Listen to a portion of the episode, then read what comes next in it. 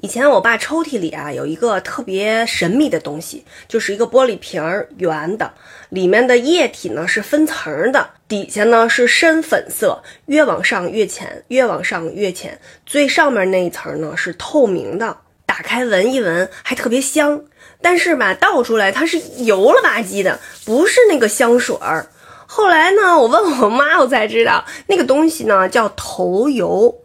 嗯，我的概念里都是女的才用这些东西呢哈。后来呢，有个电影儿，就是包氏父子要出门的时候，呸呸，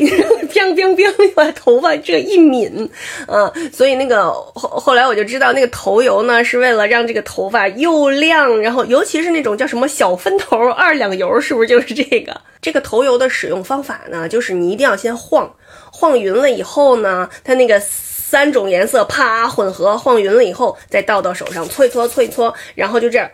看我这个头就特别适合头油呀，我这抿抿，哎嘿，趴下走你，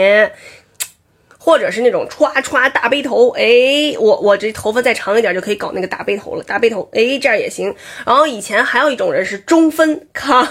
现在说什么小男孩出门还要化妆呀？那怎么了？以前人家男孩还抹头油呢。